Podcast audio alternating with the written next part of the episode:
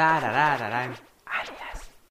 Y ok amigos, estamos en esta segundo programa de esta segunda temporada que estamos por iniciar en aquí su programa favorito, Alias.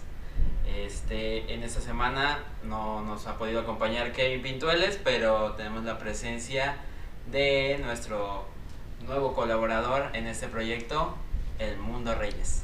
Hola amigos, yo soy Miguel Mundo, me conocen en la facultad como Monche, no sé por qué, pero pues el programa pasado Gualberto me dijo el, eh, Edmundo, pero pues no, se confundió porque nunca me preguntan por qué mundo, siempre dicen, ay, mundo, mundo, mundo. Bueno, esa es la razón porque mi apellido es Mundo. Así que hoy tenemos un invitado muy especial, es un profesor de nuestra facultad, el doctor Ricardo Peri Alarcón. Hola muchachos, ¿qué tal? ¿Cómo les va? Bueno, pues tenemos el gusto de tener a, a este profesor, doctor, que pues ha tenido un, un camino para nosotros pues muy bueno, ¿no? Porque nos ha venido pues enseñando además de muchas cosas de la comunicación.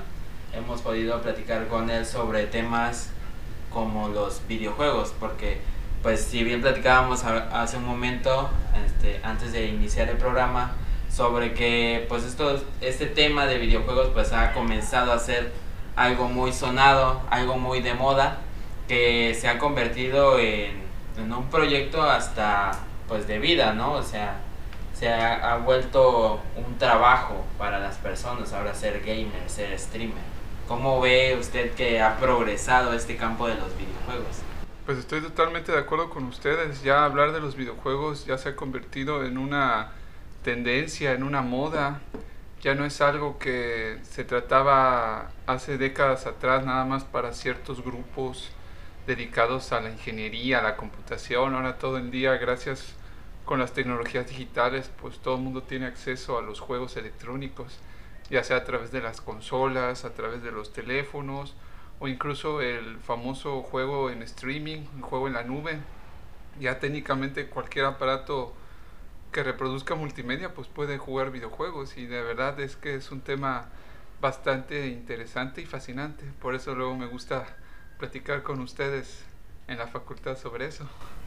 Y regresándonos un poco en el tiempo, ¿cómo es que este usted pues comienza en el mundo de los videojuegos como cualquiera de nosotros, un, joven, a aventurarse en este mundo, pero si bien recordamos los padres lo manejaban como pues un ocio, ¿no? Una pérdida de tiempo. ¿Cómo ha ido pensando usted que es esto de los videojuegos? O sea, ¿se ha seguido viendo así o ha cambiado? No, yo siento que ya ha cambiado. Ya la, la percepción que se tiene de los videojuegos ya es diferente. Digo, todavía se sigue viendo como un medio de ocio, por lo menos en, en mis grupos más cercanos, y no se le ve como una, un estilo de vida o un negocio. Aunque la verdad es que en la actualidad, pues sí hay muchas personas que ahora se dedican al juego como una profesión. Y eso pues sobre todo ha sido por apoyo de las compañías, de las grandes organizaciones que ven potencial en promocionar los videojuegos como un deporte, pues por eso está ahora los llamados esports, que son pues bastante populares en las nuevas generaciones y ya incluso canales como ESPN y otros programas deportivos, canales deportivos ya hablan sobre ello. Yo siento que si lo vemos desde desde un contexto de primer mundo, ya el juego se ve como una profesión. Tanto así que acabo de leer una noticia reciente de que unos padres decidieron apoyar a su hijo para dejar la escuela y dedicarse solamente a practicar para Fortnite. Y ahora técnicamente pues ya se convirtió en un videojugador 24 horas al día, 7 días de la semana. Y pues en ese sentido, pues allá en Estados Unidos, pues sí vende y sí puede haber oportunidad para ganar y triunfar en ese sentido. Yo siento que en el caso de América Latina, aquí en este, en este espacio está siendo un poquito más difícil. No digo que sea lo que sea imposible, porque ahorita recientemente tenemos jugadores, incluso un mexicano de, de, de apodo MK Leo, que acaba de competir en un torneo internacional de juegos de pelea, el Ivo, eh, el torneo de Ivo, jugando Super Smash Bros. Ultimate y quedó en primer lugar ante varios competidores.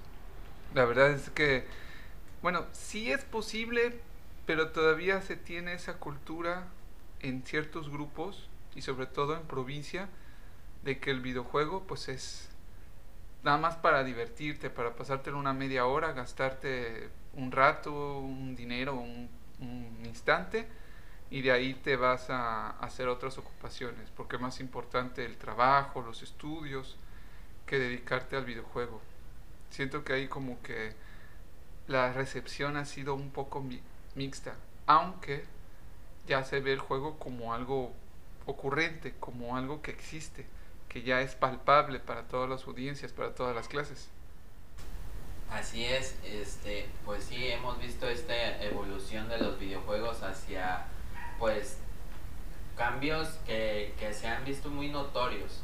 Y así hemos, sí nos hemos dado cuenta que ya los, ya los padres han dejado de considerar, no todos, quizá no todos, han dejado de considerar los videojuegos como una pérdida de tiempo y han visto pues en ellos una, un aprovechamiento para, para pues, sus hijos, ¿no? Tanto pues educativo como pues de desarrollo mental, porque pues si nos ponemos a pensar, pues muchas destrezas se pueden practicar dentro de los videojuegos. Sí, pero, pero que también una cosa que se me olvidó mencionar es de que ya tenemos pues varias generaciones que ya han estado inculcadas en la cultura del videojuego. Tenemos ya casi más de 40, 50 años de que los videojuegos existen y esos chavos que se criaron en las arcades, en las maquinitas, como le decimos, pues ya tienen hijos y ellos pues ya se criaron con el Nintendo, con el Super Nintendo, el Sega Genesis y ahora hay una tercera generación que ahora pues juegan con el con Xbox One, con PlayStation 4, con Nintendo Switch. O sea que ya tenemos por menos de entre dos a tres generaciones que ya saben jugar videojuegos. Y eso y el campo de los videojuegos se ha abierto a todos esos públicos. Yo por ejemplo en mi caso pues a través del videojuego me he permitido conectarme con mi hijo y a través de la consola pues nos divertimos él y yo, pues es nuestra forma de entretenernos. En vez de ver un partido de fútbol o, ver una película, pues preferimos darnos una partida en Smash o jugar algún juego de pelea, algún competitivo, o en caso de que no quiera jugar conmigo, él se pone a jugar Fortnite, yo me puedo jugar Kino Fighters, en fin ya se ha convertido en la consola en un centro de entretenimiento para todos los gustos. Y más aún consolas como el PlayStation 4 y el Xbox One, que aparte de producir videojuegos te da contenidos adicionales como el video streaming para ver Netflix y YouTube, pues es el centro de entretenimiento de, de toda la familia. O sea, ya hay, ya hay más años por el cual la gente ya está incursionando en el videojuego y lo ven como una alternativa para convivir con la familia. Y bueno, profe, ahora que menciona usted a su hijo, eh, ¿él cómo nace su gusto por los videojuegos? ¿Usted se lo inculcó? ¿Él se acercó a usted para conocer los videojuegos? ¿Lo vio por otro medio? Pues en mi caso fue algo inculcado.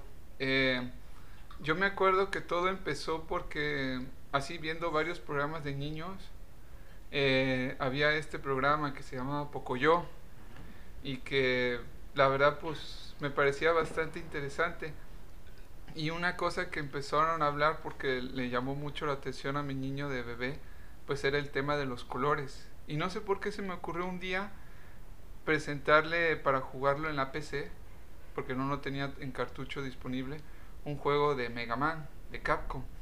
Y me acordé porque el personaje, conforme va avanzando en los niveles y venciendo a los jefes, va adquiriendo poderes y esos poderes se manifiestan visualmente con cambios de colores. Y con eso pues le empecé a, a enseñarle el juego de Mega Man, los colores, sus transformaciones, qué poderes da. Y ahí fue con donde empezó a darle ese gusto. De hecho, podría decirse que su primer héroe fue Mega Man. Y como le veía un cierto parecido con poco yo, pero menos en cuanto a apariencia, en su atuendo, gorra y su color azul que predominaba, pues logré encontrar ese vínculo para que él se incursionara. Y de ahí ya empezó a, a jalar por su cuenta. Y así como usted comenta de, de que encontró en los videojuegos una forma de educar o enseñarle a su hijo este pues este tema de los colores no sé si por ahí vaya más que nada su doctorado que tiene en, educación de la, del videojuego y de y su uso para el desarrollo de competencias educativas. No sé cómo fue que usted pensó en realizar ese, esa tesis. Pues coincidentemente en base a la experiencia que tuve con mi hijo y sobre todo la, la manera de cómo me he logrado desenvolver con, con mis alumnos, porque también he querido compartir mi gusto con varios de ustedes, con varios de ahí de la facultad, es que me nació ese interés de desarrollar mi tesis, la cual pues no es algo innovador, de hecho pues ya, han hecho, ya ha habido trabajos, sobre todo realizados en España, en Europa, de que hablan de que los videojuegos pueden servir como un auxiliar para poder desarrollar ciertos conocimientos en los estudiantes, pero hablar más específicamente en el desarrollo de competencias, ya que la Universidad Veracruzana, pues desde el tiempo que soy como docente, me han, nos han estado enseñando a los maestros de que a los alumnos eh, se les debe enseñarse habilidades y competencias, es decir, enseñarles la capacidad de generar sus propias habilidades para poderse eh, desarrollar en un mundo competitivo. Y es en base a esa experiencia personal, más las necesidades profesionales de desarrollar en los alumnos habilidades y competencias, es que he querido desarrollar, hice, desarrollé mi tesis de esa manera. Y, me, y la verdad me llamó y me dio muy buenos resultados porque el público primordial pues fue con la gente de pedagogía, con los estudiantes de la Facultad de Pedagogía.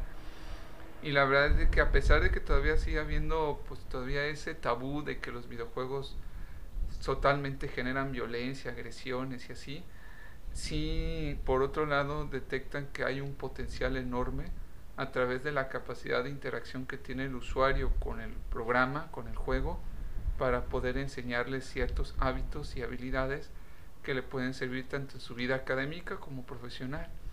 Y, que, y, y ahí en ese aspecto de que si consideraban el videojuego como una herramienta para la enseñanza-aprendizaje, como un potencial de herramienta, la respuesta pues fue unánime, fue casi un, un 100% por parte de ellos.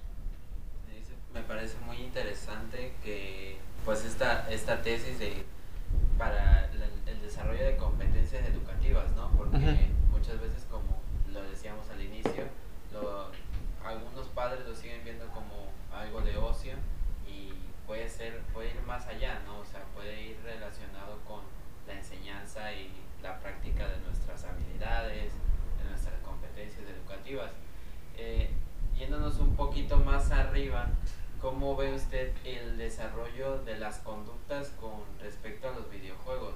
O sea, si se adoptan este, pues algunas conductas agresivas o pasivas o que no quieran salir ahora de casa, ¿cómo ve ese tema usted? Pues mira, eh, vuelvo a repetir, yo menciono que los videojuegos pueden ser una herramienta auxiliar para hacer ciertas actividades preferentemente propositivas. Pero no, yo no he mencionado que los videojuegos sea la solución definitiva para varios problemas. Digo esto porque con el tema que se ha estado sucediendo reciente de que, por ejemplo, el gobierno de los Estados Unidos culpa a los videojuegos como promotores de la violencia, yo no lo considero como el único factor por el cual se llega a suceder ese tipo de situaciones. Es decir, no podemos eh, causar eh, o lanzar la responsabilidad a un solo elemento para poderle decir que solamente es eso el detonante de varias acciones. Digo esto porque, vuelvo a lo mismo, los videojuegos son auxiliares, pero no es lo definitivo. Y yo siento que en el caso que está viviendo Estados Unidos, no es solamente por el alto exceso de imágenes violentas que suceden en diferentes plataformas, no necesariamente en videojuegos, sino que también está en un país en donde la promoción de armas está en todas partes. Tanto así que en redes sociales, incluso algunos canales de YouTube especializados en análisis y críticas sobre los videojuegos, resaltan de que es más fácil comprar un arma allá que comprar un videojuego.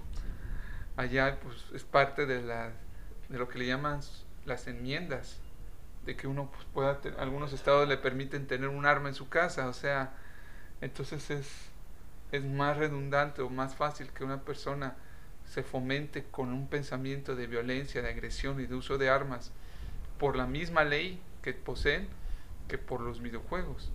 E incluso también ha habido pues estadísticas de que hay varios países, hay más países, otros países que tienen un mayor consumo de juegos electrónicos y el índice de violencia no es tan grande como el que vive Estados Unidos, o por lo menos en comparación de ante masacres, tiroteos, balaceras se ha dado cuenta de que son otros factores los que contribuyen a, a esa situación. Insisto, eh, yo estoy consciente y más como padre de que hay juegos que no son para todos. No se le puede darle a un niño de 5 años a que juegue Grand Theft Auto, por ejemplo. O que por lo menos juegue, pues no sé, juegos como el... Ahorita acaban de sacar un, multijugador en línea inspirado en la serie de Viernes 13. Insisto, puede que quizás a algunos les guste, pero puede que quizás no sea apropiada. Pero todo esto va porque ya tanto Estados Unidos como México también tienen sus propios sistemas de clasificaciones.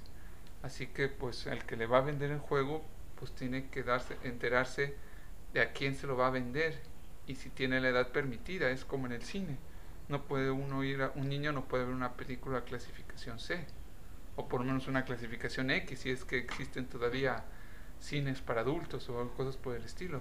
Son muchos factores los que contribuyen a que sucedan los fenómenos sociales que vemos en la televisión, pero los videojuegos no es la única causa. Sí, así es. Este, también venía pensando esto de las clasificaciones, porque muchas veces pues consumimos contenidos que pues no son las clasificaciones adecuadas, ¿no?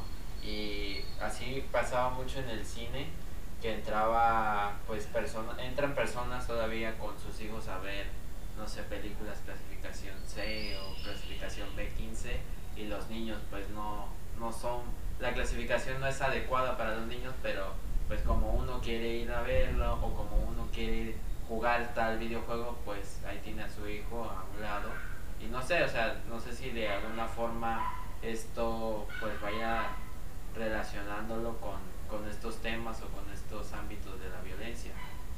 Pues, pues sí, eh, eh, ahí, ahí mencionan algo también importante y eso es la participación de los padres. Los niños no pueden ser completamente independientes al utilizar ciertas herramientas. Y no solamente hablo de consolas, sino que hablo de la televisión, hablo del teléfono, del smartphone. Hay papás que, pues, que le dejan su teléfono completamente y se ponen a ver Facebook, se ponen a ver memes con contenidos para adultos y pues ahí empiezan a aprender vocabularios y ciertos lenguajes. Pero ahí es en donde el, padre o el adulto responsable eh, debe de intervenir y decir, mira hijo, estas cosas se dicen pero no se hacen, o esto no lo digas frente a otras personas, lo que tú estás viendo no es apropiado, mejor vemos algo que sea más adecuado a tu edad, o qué tal si cambiamos de tema, es decir, o simplemente explicarle por qué de las cosas.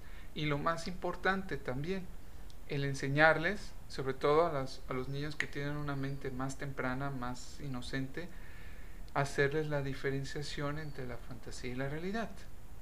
Que digo, yo siento que hoy en día pues los niños son bastante inteligentes, han sido, tienen una mejor noción de la realidad que muchos de nosotros cuando éramos infantes, al grado de poder distinguir que una cosa pues es una obra de ficción y otra cosa es una realidad. Pero pues no está de más como no necesariamente los padres, pueden ser el hermano mayor, pueden ser los primos, los tíos, sentarse con ellos y decir, mira hijo, si tú llegaste de pura casualidad a ver un video o un juego de GTA, tienes que aprender que pues eso es un juego. Pero pues eso, si lo haces en la realidad, hay consecuencias. Hay consecuencias, hay consecuencias, ¿no? Digo, una de las cierto punto bondades del videojuego es de que puedes hacer cosas que no se te permite en la realidad y no tienes consecuencias directas. Quizás dentro del universo del juego sí las haya, dependiendo de las reglas de los programadores, pero de ahí no se rompe, el límite es entre el monitor, entre la pantalla y la realidad. Pero obviamente hay niños que sí llegan a ser muy influenciables y que lo que ven lo imitan. Y ahí es en donde los problemas surgen. Pero en ese, en ese caso, con ese tipo de personas, de niños, aunque igual también hay adultos que también llegan a influenciarse por lo que ven en la televisión, se les tiene que abordar de cierta forma, se les debe de tratar y platicar y enseñarles que ciertas cosas no se deben de hacer para evitar un desorden social. Insisto, son casos que, que ocurren esporádicamente, pero que suceden y ahí es en donde la gente tiene que intervenir. Así es, y yéndonos también a los temas conductuales, ¿cómo ve usted? Porque hay muchos videos en, en redes sociales de personas que se encuentran jugando algún videojuego y de repente ya están a punto de matar a alguien o ya están a punto de ganar la partida, de repente les apagan el televisor o se cae el internet, no se mueren dentro del juego y su reacción es muy violenta, ¿no? Tal grado de romper el monitor, aventar la computadora, el mouse, el mando. No sé cómo, cómo ve usted que sean este, este tipo de acciones, ¿no? Porque al final de cuentas pues son acciones que pues involucran mucho, no sé si en los videojuegos o en la conducta pues de las personas directamente. Es que volvemos aquí a, a, lo mismo. Muchos consideran que el factor detonante de estas acciones son los videojuegos pero estamos hablando que son las personas que ya tienen esa conducta las que poseen y que al interactuar con ciertos elementos reaccionan de esa manera. Yo sigo que esas personas que graban sus famosos rage quits o mm, ataques de ira, pues lo hacen con la noción de que sus reacciones tienen un propósito humorístico lo hacen porque la audiencia les encanta ver que ellos se enfurezcan y que hagan esas acciones. O sea, la, misma gente, la misma audiencia con sus vistas y sus pulgares arriba, con sus likes, hacen de que ellos no cambien su conducta para que al momento de estar jugando reaccionen. Yo he visto varios de estos youtubers, lo confieso, con mi hijo, y he visto tanto algunos que reaccionan de una forma normal como diciendo, quizás a lo mucho decir rayos o demonios o algo así, a otros que hasta rompen sus teclados y rompen pantallas, incluso he visto muchachos que ya tienen muchos seguidores, tienen sus placas de YouTube ahí y hasta rompen la placa también. Los teclados y los monitores. A mí me ha tocado muchas veces ver a un streamer de League of Legends como del enojo de que lo matan hasta termina rompiendo el teclado, el mouse, los audífonos y hace un desastre en su casa. Y se me hace muy curioso cómo a la gente le gusta ver eso porque a mí en lo personal no, siento que es como un desperdicio de dinero principalmente, aunque eso ya depende de cada quien, pero o sea, el ver cómo rompe sus cosas es así como de ¿por qué lo haces? Pues sí, pero es parte del es parte del espectáculo. YouTube y Twitch y todos esos programas de streaming que proyectan eh, videos relacionados con videojuegos, parte de la dinámica es entretener. Y desafortunadamente, bueno, lo digo en ese sentido, a veces nos, nos entretiene el infortunio de otros. Y el ver que una persona sufre por algo que, que le salió mal, a la gente le fascina. Hay mucha gente que le encanta. Quizás en tu caso, Miguel Ángel, no, no, no, no, no te guste, a mí tampoco me gusta porque aparte de que como dices, híjole, todas esas cosas han de valer una fortuna y no son cualquier teclado, son teclados gaming y todo, los rompen así como si fueran, no sé, cartón o cosas así. A mí también me preocupa porque veo que, que mi hijo puede llegar a imitar esas cosas. Y sí, sí he llegado a notar que incluso jugando, él empieza a narrar sus anécdotas aunque nadie lo esté grabando, él se, él, se crea un monólogo. Un monólogo. Se, se, auto, se hace un automonólogo. Bueno, no, es un monólogo. Monólogo, así. Em, de, de, lo que está jugando y dice, rayos, rayos, ¿por qué me pasó esto? Oh, híjole, no, pues la verdad es una cuestión difícil estar jugando de esta manera. Este, el competidor está jugando de X o Y forma.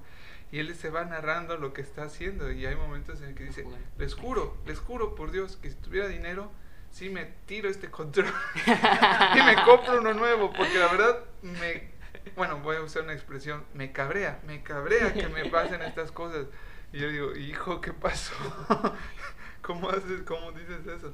Digo, cabe aclarar que mi hijo ya tiene 7 años, ya va a cumplir 8, pero así como que ya, incluso hasta entre sus proyecciones, me ha dicho, cuando sea grande, o me hago veterinario, o me hago ingeniero civil, o youtuber. Así me dice. Y si, si me hago youtuber, bueno, eh, dice luego cosas como diciendo, me voy a comprar mi PC gamer, pero antes le voy a comprar una casa a mi mamá. Ah, Sí, siempre le pensando en su mamá. Sí, pensando en, su- en sus papás y más en su mamá. Y, y es bonito, o sea, como que viendo a, a mi hijo cómo interactúa en base a la exposición de todo esto, pues se sacan parte de su personalidad, pero también se intermezclan con lo que ven en, en estos medios. Pero sí, la verdad es, a mí lo personal no estoy de acuerdo con ese tipo de programación de videos de rage, pero desafortunadamente es lo que la gente ve y le gusta. Y entre más comenten y digan, no, pues qué gracioso, un pulgar y, y- y las empresas, porque siempre detrás de un youtuber hay una empresa o un patrocinador que le dice, toma este dinero y haz lo que tú haces. Y si lo que es hacerte es tirar el- tu último iPhone X a la ventana, pues hazlo. Nosotros te reponemos uno nuevo. Y pues así pues van a seguirle. Y, y nosotros que estamos dentro de, pues, de este estudio de la comunicación, pues nos damos cuenta de esto, ¿no? De que todo esto podría llegar a ser falso o ficción, pero muchas de las personas que están fuera de siguen pensando, o hasta de- dentro de lo que yo me he dado cuenta, siguen pensando que esto es real, ¿no? Y ven este tipo de acciones y dicen, no, aléjate hijo de los videojuegos, porque mira, es que si te metes mucho a los videojuegos, pues te vas a poner así, ¿no? Porque, pues sí, uno ve este tipo de videos y ya va adoptando, o sea, de tanto verlo, ya va uno como que adoptando, no sé, las formas de expresarse o la forma de actuar cuando juega. A mí me pasa mucho que tengo un hermano de 12 años que él cuando, cuando juega videojuegos igual se este como que crea un monólogo pero ya cuando cuando pierde como que empieza a gritar y dice no es que por qué me mataron y empieza a echarle la culpa a los, los compañeros o no sé diferentes cosas o que si se laguea el juego empieza a gritar no que lag que es esto que el otro entonces eh, como que le entra mucha euforia por porque ya iba bien en el juego y pierde de repente. Entonces al igual que pues muchos de estos streamers que, que estábamos comentando cómo ve usted ahora los temas de pues relacionados que, que hablábamos ahorita de la violencia no de todo esto que se ha desarrollado en, en base a los juegos de violencia y que, que hemos estado escuchando que los padres pues ahora pues no buscan que sus hijos jueguen videojuegos sino que pues se alejen por, por estos temas. Pues eh, vuel- vuelvo a lo mismo, es que afortunadamente los medios de comunicación siempre tienden a poner solamente una pizca de toda la realidad y utilizan aquello que puede llamar más la atención de las Lo que vende, audiencias ¿no? y lo que más vende pues son cosas malas, cosas negativas, malas noticias. Incluso hay un dicho popular que dice no hay mejor noticia que una mala noticia. Y pues hablar de los videojuegos como productores de violencia, pues es lo que la gente quiere entender más que hablar de los beneficios de los videojuegos. Pero volvemos a lo mismo, tenemos muchas maneras para hacer que los hijos o los niños se diviertan con videojuegos y no necesariamente con juegos violentos. Tenemos, por un lado, el sistema de clasificación que ya había mencionado. Estados Unidos maneja su clasificación, México ya también ya tiene su clasificación. Y hay otros países, en Europa está el, El el, el PEGI, ajá. Y tienen, incluso Japón tiene sus propias clasificaciones. Y también las consolas tienen sus sistemas de control parental. O sea que aquellos que están familiarizados con las tecnologías pueden fácilmente bloquearle a sus hijos qué pueden jugar y qué no pueden jugar. Insisto, yo siento que el hecho de que niños estén expuestos más a, a juegos de violencia, sobre todo los shootings, pues es sobre todo por una cuestión de, de una, una falta de conocimiento popular en el sentido de que la gente piensa que cualquier videojuego es válido, pero cuando hay un problema, pues le echan la culpa al, al juego en sí, ¿no? Pero yo vuelvo a repetirlo, el videojuego no es el factor predeterminante para producirlos, para fomentar la violencia en la gente. Porque si así fuera, y volvemos a lo mismo, a la comparación con Estados Unidos, Estados Unidos tiene un alto nivel de violencia, y no solamente por los videojuegos, sino por la venta de armas. Y aquí en, en México, en América Latina, Europa, también se consume la misma cantidad de juegos y no hay tanta violencia o tantos atracos o situaciones Que tengan que ver, que tengan que ver relacionados con. Sí, y este, ahorita que mencionas los medios, ¿cómo es que informan sobre pues las cosas malas que podrían pasar alrededor de los videojuegos? Se me vino a la mente la, cuando se daba mucho la noticia de que por el juego de Pokémon Go secuestraban a muchos niños, ¿no? Porque sabían como las localizaciones y dónde estaban y para dónde se dirigían y, y solamente se informaba sobre eso, ¿no? No que este juego hacía que las personas, los niños que jugaban solamente en casa salieran. Tuvieron más Sí, actividad aparte física. Pokémon Go se convirtió en un medio, en una, en una aplicación social para poder interactuar con otros usuarios, entrenadores y jugar, pero volvemos a lo mismo, es que los medios de comunicación siempre tienden a ver lo negativo porque la gente escucha más las malas noticias que las buenas noticias. Y ahorita, y ahorita me acordé del infame episodio de La Rosa de Rosa Guadalupe, también, que Monster tampoco no ayudó mucho. O sea, está, está tremendo toda esa situación. Y es así como, como dice usted, que solamente se enfocan en, en dar las malas noticias, pero no abarcan todo el, el panorama. Porque, por ejemplo, no, no hablan acerca de la feria de la E3, que es la feria más importante de los juegos, y cómo, eh, cómo, puedo decirlo, cómo aumenta la participación cada día más de los jugadores, cómo se reúnen para ir, cómo cada vez vas imitando, van imitando más a los medios digitales y van dejando de lado a los medios tradicionales, por así decirlo, porque saben que los están atacando. Claro. Sí, la verdad el E3 se ha convertido en un en un evento muy importante para los videojugadores y consumidores de electrónica. Aunque fíjate que ahorita que lo mencionas, lo único triste es de que bueno, que eso también es, bueno, es un tema aparte, es de que algunas compañías dicen que ya no les interesa tanto ir porque sienten que ya es una inversión innecesaria de dinero y ahora con las plataformas como YouTube pues se pueden hacer las conferencias, conferencias. en línea cosa que por ejemplo Nintendo in- innovó desde hace varios años con sus famosos Nintendo Direct en donde proyectan sus contenidos durante el año y hablan de sus anuncios, promociones y avisos sin tener que pagar un espacio para ello. Pero sí, eh, yo lo que he notado es que sí, efectivamente, los medios se promueven a sí mismos. Las, las compañías de videojuegos se promueven a sí mismos y evitan acceder tanto a los medios de comunicación formales, porque por lo mismo tienden a, a cambiar su moral de un momento para otro. Así es, y bueno, a ver, cambiando un poquito de, de panorama en cuanto a los medios y yéndonos más hacia el desarrollo pues de la conducta de los jóvenes, este, ya dejando claro que, como usted lo decía, que el- los videojuegos solamente son una herramienta, no es como lo que te va a cambiar la vida, sino que es algo que nosotros podemos ocupar para que desarrollemos la conducta. ¿Cuáles son los juegos que usted considera, no sé, unos 3, 5 videojuegos que usted considera que podrían ayudar a los jóvenes o a los niños a desarrollar mejor su conducta o sus habilidades, sus destrezas? Pues mira, hay varios juegos que que pueden hay, hay eh, entre los varios géneros que existen, pues está el famoso edutainment, que son juegos dedicados a la educación.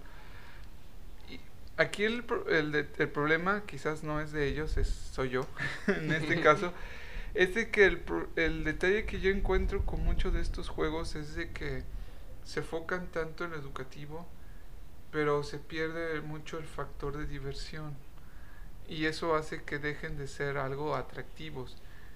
Tanto así que incluso por lo mismo de que como esos juegos no venden mucho, a veces terminan creando sus propias plataformas para poder jugar y no se vuelven tan populares por lo mismo de que no se logran jugar en consolas como las de Microsoft, Sony o Nintendo.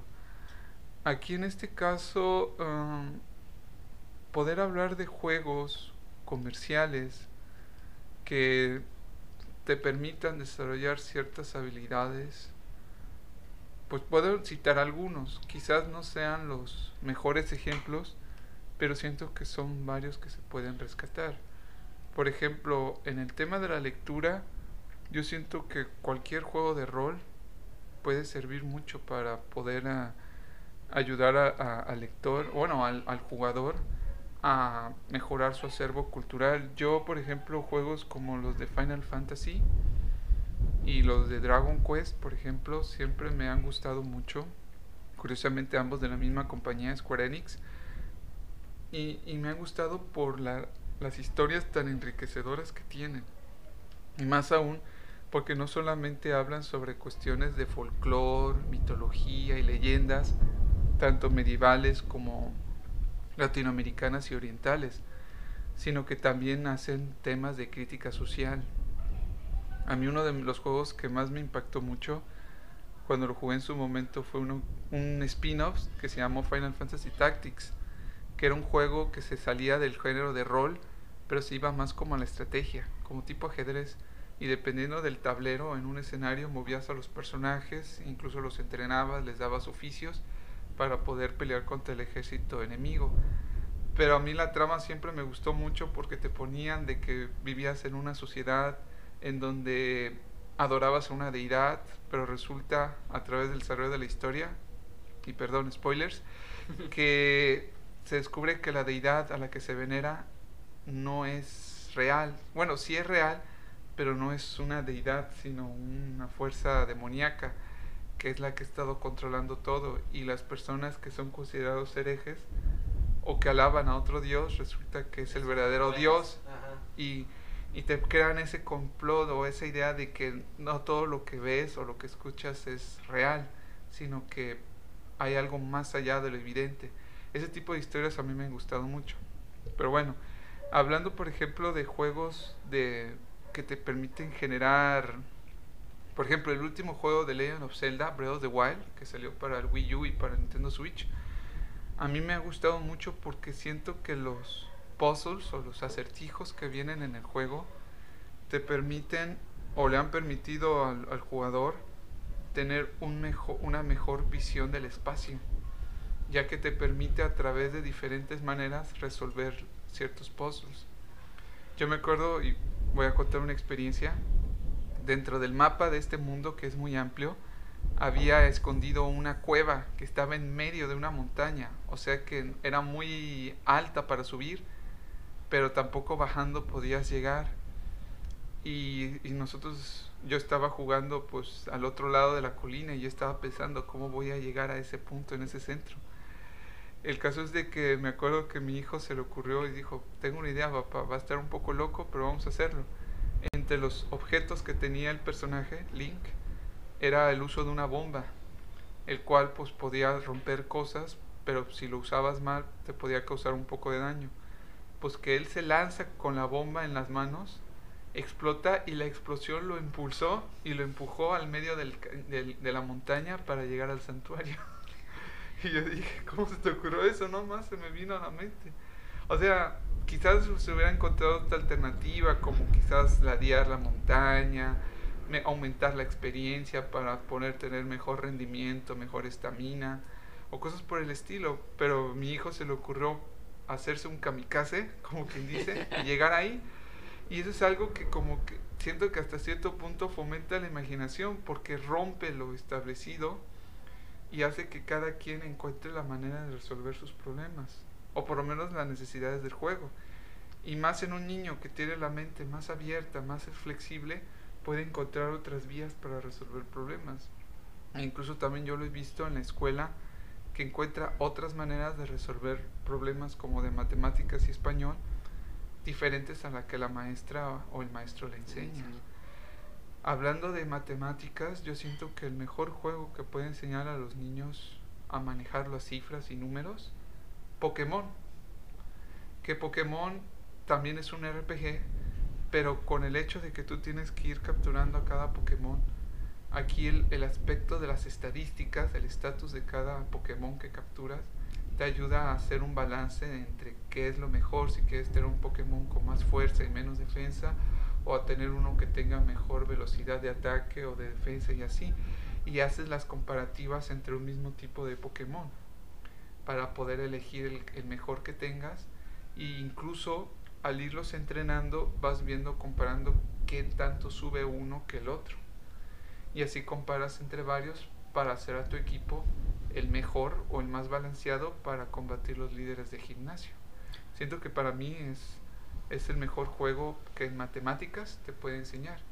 Incluso hay tanto así que uno de los tesistas que me basé para mi tesis usa como el elemento objeto de estudio en particular Pokémon Diamante y Perla como, como un juego para enseñar a los niños matemáticas avanzadas de nivel primaria.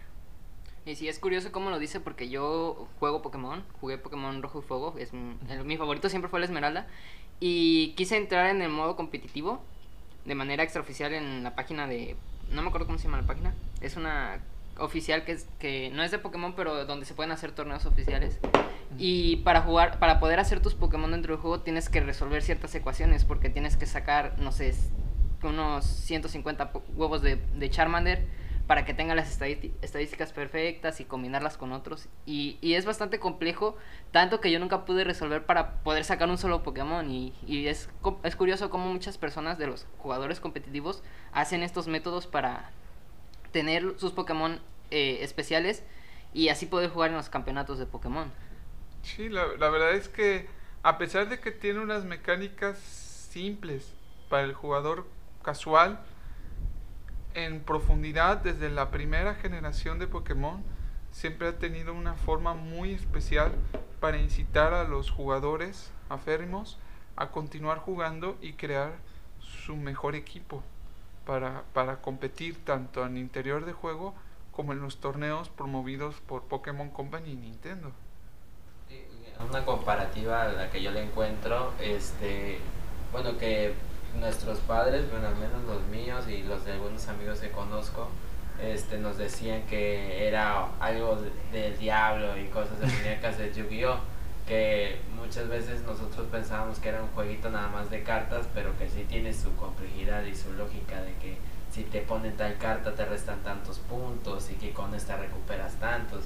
Tienes que ir haciendo como que tus cuentas, ya sea si lo juegas este, O en digital. y digital, o sea, tienes que ir haciendo tus cuentas, tus anotaciones para ver si ya perdiste como tal o si todavía puedes recuperarte, ¿no? Es una estrategia tanto para aprender, aprendes matemáticas, aprendes a hacer tus cuentas y aprendes pues estrategias, ¿no? Para poder atacar.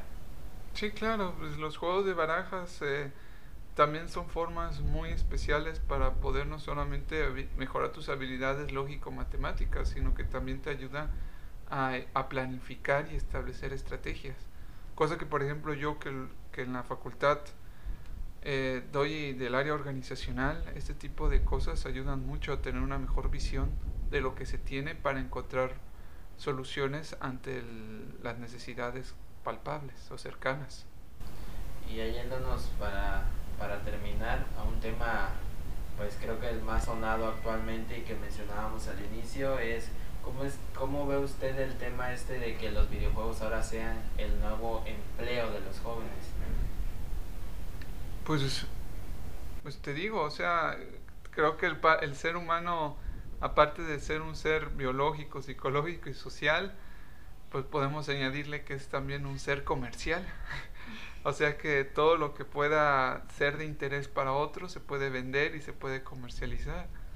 Y pues es un hecho, ya el videojuego yo siento que es un campo de trabajo muy amplio. Y digo, no solamente estoy refiriéndome a lo que habíamos hablado al principio de, de, de jugar para competir, sino también de producir juegos para diferentes campos. Porque también otro tema que es muy importante que, ha surgido en el tema del gaming son los indies, los juegos independientes. Que hay algunos juegos que se han logrado crear por, por pequeños desarrolladores, un pequeño grupo de desarrolladores que han tenido una calidad igual o superior a varios juegos del mercado. Y, y yo siento que eso permite que, pues, que se genere más empleo y con ello pues, se abran nuevas empresas y promesas y por ende aumente la competitividad. Al grado de que, de que las grandes compañías al ver lo que venden estos desarrolladores pequeños, independientes, tratan de hacer juegos que evocan ese tipo de, de dinámicas. Yo siento que si no hubiera sido por los indies, por ejemplo, yo les mencionaba de Mega Man, no es el único, el, eh, es el héroe favorito de Ricky, de mi hijo y mío. Pero yo siento que ese, el género de plataformas fue un género que las mismas compañías, llámese Capcom, Nintendo, Square, Sega, han estado pues olvidando paulatinamente. Pero llegaron los indies y se dieron cuenta de que los juegos plataforma 2D todavía tenían pegue, tenían bastante gusto. Tanto así de que luego posteriormente ahorita Sega sacó con ayuda de uno de estos desarrolladores independientes un juego dedicado a su mascota, Sonic. Sonic Mania sacaron este juego, que es un homenaje a las plataformas 2D y de esas vertiginosas que, que hicieron a Sonic el erizo, pues uno de los grandes de los videojuegos. Y tanto así lo noto que, que gracias a ello, por ese gusto por los 2D, que Nintendo sacó en el 2015 para el Wii U Super Mario Maker. Un programa, un juego dedicado para crear tus propios niveles de Mario. Y ahorita ya está la secuela en el Nintendo Switch. Es decir, yo siento que por el auge de los juegos indie, las compañías se dieron cuenta de que esas plataformas todavía existen. Y Capcom, por ejemplo, volvió a- también a las tendencias con Mega Man 11. Insisto, los videojuegos es un negocio. Y eso queda más claro, tanto así que las estadísticas mencionan que se gana más por medio de las ventas de videojuegos que la venta de una película. Que la industria del videojuego genera más ingresos que la industria fílmica. Y, y ya hay carreras o universidades que ya promueven el desarrollo de videojuegos, tanto licenciaturas como ingenierías. Así de que, de que es un hecho ya el videojuego como una profesión, ya sea para diseñarlos o para jugarlos, ya es definitivo y es algo que siento que se mantendrá por muchos años. Y, tantito así que este, se me vino a la mente esto que menciona usted de los videojuegos que ya se venden más, ¿no? Pero y que se han vuelto más populares, ¿no? Y que menciona también lo de las películas, ya hay muchas como que mm, por así decirlo como que ya se han aliado muchos para hacer la- pasar de los videojuegos a las películas. ¿Cómo ha tomado usted este desarrollo de, de las películas que se han basado en los videojuegos? Como tenemos el caso más reciente de que Sonic la pasaron para el siguiente año porque a muchos no les gustó cómo El fue diseño del el personaje. diseño del personaje. Es que siento que es un... Es difícil adaptar un videojuego a una película. Lo digo porque una de las lo que hace que un videojuego sea un videojuego es primordialmente su gameplay. La prioridad de los desarrolladores es crear un sistema de juego que sea entretenido y es en base a esta dinámica que se va construyendo la historia y no al revés, no se crea la historia y luego la mecánica. Y el problema con el cine es que primero se piensa en la historia y luego se piensa en la técnica. Es decir, si quieres hacer una película de ciencia ficción, ya luego piensas en los efectos visuales y cosas así. Eso es por un lado, de que pues dices, ¿cómo vas a hacer un juego o una película en donde el protagonista es un erizo antropomórfico que vive en un lugar paradisiaco peleando contra un científico regordete que quiere obtener unas gemas mágicas. Insisto, quizás como un- yo, en lo personal, como una animación podría quedar, pero como una película live action siento que estaría diferente. Y también hay otro factor, y es que existe ahorita, bueno, eso es algo que lo platico más con mi hermano, y es que Hollywood tiene una crisis creativa. No tiene gente con el cual pensar o profundizar para poder desarrollar una historia. Y se enfocan más en la cuestión estética, en la imagen, que en lo, en lo, en la narrativa o, o, o, en desarrollar algo inteligente. Y tomando como, como que la premisa de que nada más porque aparece el personaje o existen referencias, con eso venderá y no se crean algo sofisticado, complejo. Digo, lo voy a decir de una forma muy burda. Hollywood cree que su público es tonto y por eso hacen obras tontas. Piensan que con una flatulencia el público se reirá, que si que porque alguien grita o chilla por algo, el público se reirá y no crean chistes más complejos o no crean algo o, o no desarrollan a los personajes. Porque el cine eso puede permitir, el juego quizás no tanto, pero se preocupan más por lo superficial que por, que por la narrativa. Y pues vuelvo a lo mismo, es, eh, no es fácil, insisto. Y pues yo siento que depende mucho, por un lado, es que también hay otro factor, la adaptación y la localización de los contenidos. Porque yo he notado que los juegos que han las películas basadas en videojuegos que han tenido más taquilla son aquellos que son desarrollados o vienen de un origen anglosajón. Llámese Mortal Kombat, llámese Tomb Raider, como que esas películas han logrado tener más éxito y han sido un poquito más fieles a sus juegos, porque saben identificarse con los valores o con el pensamiento que se tiene de la historia. Pero si hablamos de juegos como Mario o, o Sonic, por ejemplo, como que siento que son más difíciles de adaptar. Ahorita la que más me sorprendió mucho, y sobre todo porque ha tenido buena crítica, es la de Detective Pikachu. Pero por ejemplo, siento que en el caso de Detective Pikachu, que no está basado en un juego específico de Pokémon, sino en un spin-off, en un juego derivado, siento que como que la narrativa se prestaba más para un público anglosajón y no se preocuparon por, por hacer chistes o, o localizar chistes japoneses a un público americano, sino que simplemente tomaron la idea y ya lo agringonaron y siento que pegó más. Pero sí, siento que todavía le falta mucho a, a Estados Unidos, a Hollywood, porque es la meca del cine mundial para poder hacer buenas historias y buenas adaptaciones de juegos. Les falta tantito.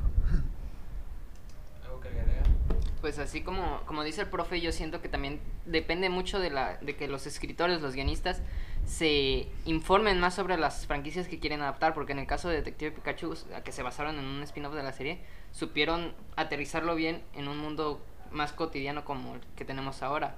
Porque la historia, aunque tiene un giro que se ve a kilómetros desde que llegas a la mitad de la película, es una historia entretenida, no es muy alocada, por así decirlo, muy irreal, dejando de lado los Pokémon, que es bastante irreal. Eh, supieron cómo contar la historia y que el público pudiera entenderla, no fue tan compleja. No sé cómo ve usted en ese tema. Sí, vuelvo a lo mismo. Yo siento que la historia de Detective Pikachu y la premisa del juego se adaptaba fácilmente a una película porque era una es un juego de misterio, un juego de detectives.